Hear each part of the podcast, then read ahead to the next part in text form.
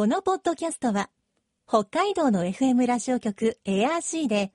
毎週日曜日午後6時30分から放送中の番組を再編集してお届けしています。世界の憧れ、北海道ブランド。ぜひお聞きください。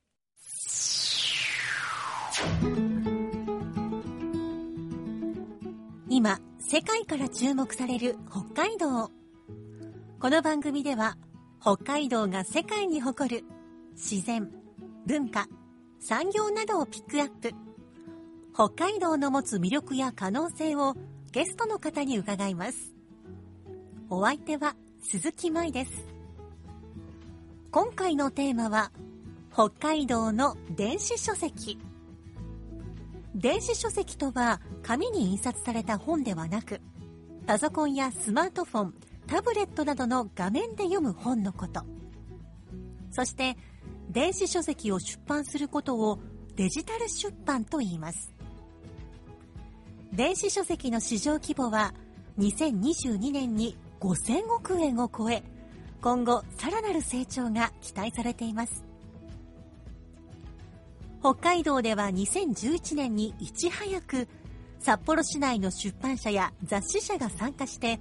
電子図書館実証実験をスタート。さらに2013年、一般社団法人北海道デジタル出版推進協会が設立され、今では北海道の地域性を生かした数多くの電子書籍が出版されています。今週と来週は、北海道デジタル出版推進協会代表理事で、中西出版株式会社代表取締役の林下英二さんに、北海道の電子書籍について伺います。今日のお話のポイント、鈴木舞のマイポイントは、相乗効果。世界の憧れ、北海道ブランド。この番組は、あなたの明日を新しく、北海道創価学会の提供でお送りします。今週と来週は中西出版株式会社代表取締役林下英二さんにお話を伺います。よろしくお願いします。よろしくお願いします。林下です。では、まずは電子書籍が登場したのはいつ頃からだったんでしょうか？えーとですね、正確にはで、えーと1980年の後半ぐらいからだと思います。はい。マッキントッシュっていうのがありますけど、はいマッキントッシュっていうのがあ1984年に出たんですよね。それ以降 DTP っていうのが要するにあのパソコン上で文字を作り出すっていうそういうことが始まっていって90年代、まあ、ちょうどバブ92年にバブル崩壊するんですけど90年代に入ってあのパソコンがどんどん出始めて決定的なのは95年の Windows95 っていうの出ましたよね。はい。この辺りから電子書籍っていうのが、まあ、かなり意識されて作られるようになってきました。で、実はこの時にできできたのは、青空文庫ってご存知でしょうか？はい、わかります。あの、亡くなってから、ちあの著者が亡くなってから、あの、50年経ったものに対しては著作権がないんですよね。はい例えば、まあ、と当時で言えば夏目漱石だとか芥川龍之介とか、まあ、本当に大御所の方々でそういう方々のあの本を電子あのえー文字を電子化してそしてあの電子書籍として、まあ、無料で読読ませるということを富田さんともう今亡くなりましたけどその方がやり始めてそれが最初に、まあ、日本では電子書籍って言われたんじゃないかなと思います、でも商売にはなってないです。はい。はいあの確か私も一番最初にこはい。う友人がちょっと電子書籍ってものを試してみたんだよというふうにちょっと見せてもらったのが、その青空文庫の,、はい。あの戦前のあの推理小説家の、まあ、探偵小説だったんですよね、はいはい、江戸川乱歩から何かかもしれないですね、うん、渡辺圭介だったような気がああそうですか。はい、それであのそれこそあまり今紙の本では手に入らないけれど電子書籍だったらこんなのも読めるんだねなんて話をした記憶があ。るんですよね。そうですよね。あの50年、まあ、経ったものであれば亡くなお亡くなりになって50年経ったものであれば見ることできたんですけど、うん。ただ今はですねあの最近 TPP ってありましたよね、はい。この時にこの著作権の問題も入ってたんですよ海外では70年なんですよ、はい。そしてちょうどちょうどこれが決まる70年に今もう決まっちゃったんですが決まる直前に三島由紀夫だとか川端康成とか江戸川乱歩が著作権切れていよいよね期待されてたんですがまだ20年先に伸びてしまうあ今はちょっと無理ですねあ。はい。ええで、まあ、今はもう45年前に亡くなったんですけれど、えー東京国際ブックフェア展というのがあったんです、はい。でこれは80年代から90年代2000年代にかけてやってたんですけどでここで90年代の中頃から電子書籍のなんていうの体験実証実験みたいなことができるそういうコーナーがあったんです。ええでも誰も見向きしなかったんです。あそうなんですか？でソニーそれから、えー、とパナソニックだとか東芝だとか日本でいくつかできてたんです。でかなり日本の電子書籍のデバイスって、えーまあ、いいものができてたんですが入れるものがとにかくなかったんです中に入れるコンテンツがはい。なぜかっていうと書店も出版社も著者もみんなあんまり乗り気ではなかったんですよ。つまり紙の本がさらに売れなくなるだろうというまだこの頃は売れてたんですけど、はい。あのまあついでだから言いますと印刷会社が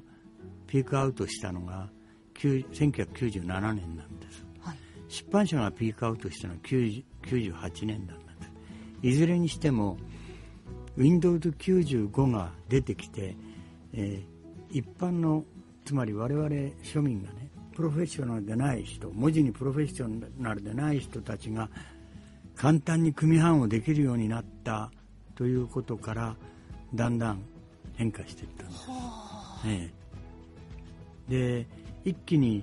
このを境に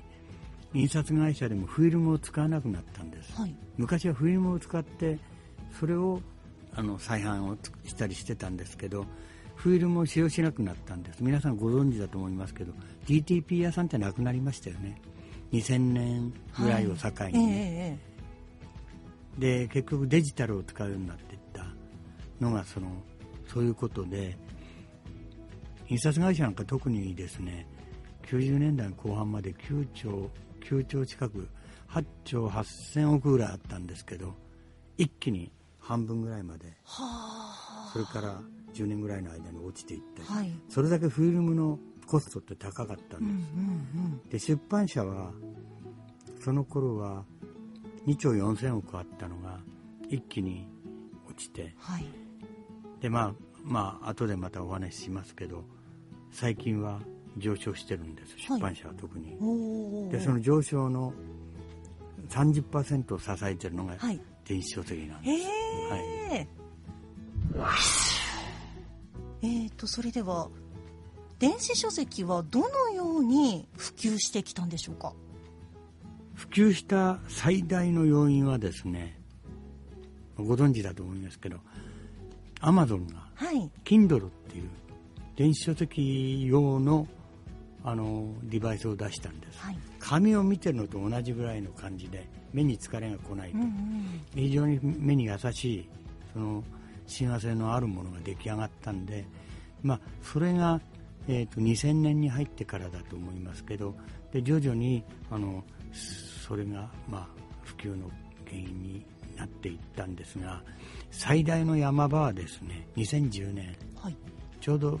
その数年前6年か7年前に iPhone が出たんですけど、はい。アップルで。あの2010年にこのこういうあのなんなんあていうんですか？タブレット。タブレットがはい。発売になったんですよ、日本で4月かな。はい。ちょうどその前から出ていたんですが「もしドラ」っていう本知りませんですか？あもしも高校野球のマネージャーがでしょうか？ええ。はい。ドラッカーのマネジメントを読んだらっていう、はいこの本がですねあのスマートフォンで出てもいたんですけれど、はい。この大きなものが出てから一気にあの広がってでその後3年間ぐらい書籍も同時に出してましたけど書籍は300万部売れたんですよ。はで電子書籍は20万ぐらいのダウンロード。でもそれでもすごいって言われてましたけど、はい、あじゃあもうあの電子書籍を出したら紙の本が売れなくなるとかそういうわけじゃないじゃないだかというのがそこで。私は体験上ですね。はい。実体験としてその前からその電子書籍を話をする方々とか、それから先ほど申し上げた青空文庫作った方の話だとか、い、ろいろ聞いてたんで、え。売れないことはないっていい,、うん。いいねプロモーションになるだろうなっていうふうに僕は解釈してたんです、えちなみに 今日試しに持ってきてみたんですが、はい。これ紙の漫画なんですけれど、はい。一番最初にこれツイッターで、はい。プロの漫画家の方が時間、まあ、暇つぶし的に発表した漫画はい。が好評でえでそれが集まったものが電子書籍で出版されてええその電子書籍が人気があったから紙の本で出版されたっていういきさつがあるんですよ。はいはい。なんで私も電子書籍購入してからあ紙もあるの？じゃあ紙も買うという形で。ますね。まさにこういう流れもこれ昨年と出た本ですけど今もそういうのって割と多いんでしょうかね？あのあると思います。あの間違いなくね僕は、えー読者のその本に対するうんこうファンっていうか本を読もう読む読者層っていうの裾野は広がったと思うんですよこの電子書籍ができることで、例えばコミックス読んでる人でも小説も読むようになってきたり、はいだからあの電子書籍と同時にやるとハイブリッドの効果上がるだろうなと、うでそういう、まあ、操縦効果が上がるっていうふうに考えてました、電子書籍でこう売れ筋とかあこういうの売れるんだとかそういったことってあるんでしょうか？あのまあ紙の本で売れてる本っていうのは電子書籍でもやっぱりそれなりに話題になっていくことは間違いないです、はい。だけど中にはですね紙の本ではあんまり話題にならないのに、はい。電子書籍で結構なんか売れてるなっていうケースがあるんですよ。はあなぜかで電子では売れる。そのタイトルとかその分野が検索しやすい、検索しした時に引っかかって出てくるっていうケースあるんですよへね、えええだから、うん、そういうことで出てくる場合もありますよね。例えばすごくこうマニアックなジャンルのタイトルを入れてみたら、あなんか電子で出てきた出てきたとみたいなか。でそのそういう本読んでみたい人だったんで、はい。だからあこういう本もあるんだなってことで手に入れる場合もありますよね、はい。電子書籍のね。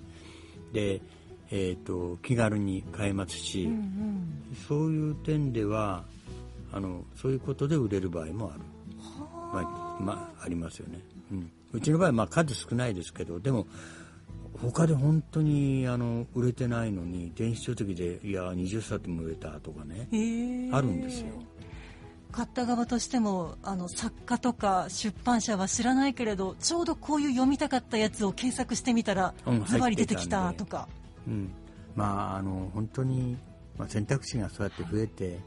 両方使ってる方もいますからね、あのすごく買いたいコミックスがあるんだけど、うん、今これだけ買ったら置く場所がないっていうの私結構あるんですよ。あるありますあります、はい。コミックスの場合特にそうですね、現在これ70冊出てるけれど、うん。どう考えても置くところがない。じゃあ電子かっていう感じになってきました。なあの変な言い方になりますけどやっぱり後で、えーすごくこう片付けるの大変になってくると。うん。で整理が大変だと。はい。だそういう断捨離考えるぐらいなら最初からね、は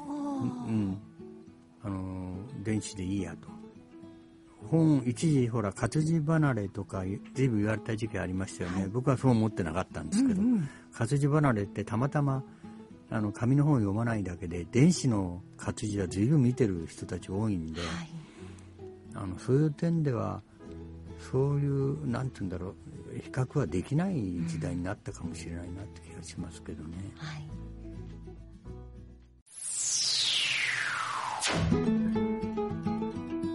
世界の憧れ北海道ブランド。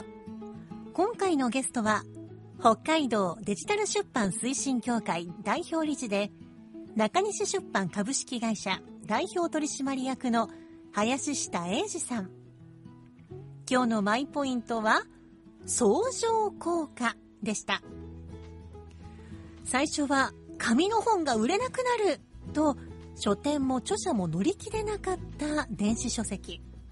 しかし実際には紙と電子同時に出版すると相乗効果があるという結果が出ているんですね。今では出版社を支えている電子書籍ですが北海道ではいち早く電子図書館の実証実験が行われたということで来週は林下さんに北海道の電子書籍について詳しく伺います。さてこの番組では皆さんからのメッセージをお待ちしています。番組の感想やあなたの思う北海道ブランドなどぜひお寄せください。クオカード3000円分を毎月抽選で1名の方にプレゼントしています。詳しくは番組のホームページをご覧ください。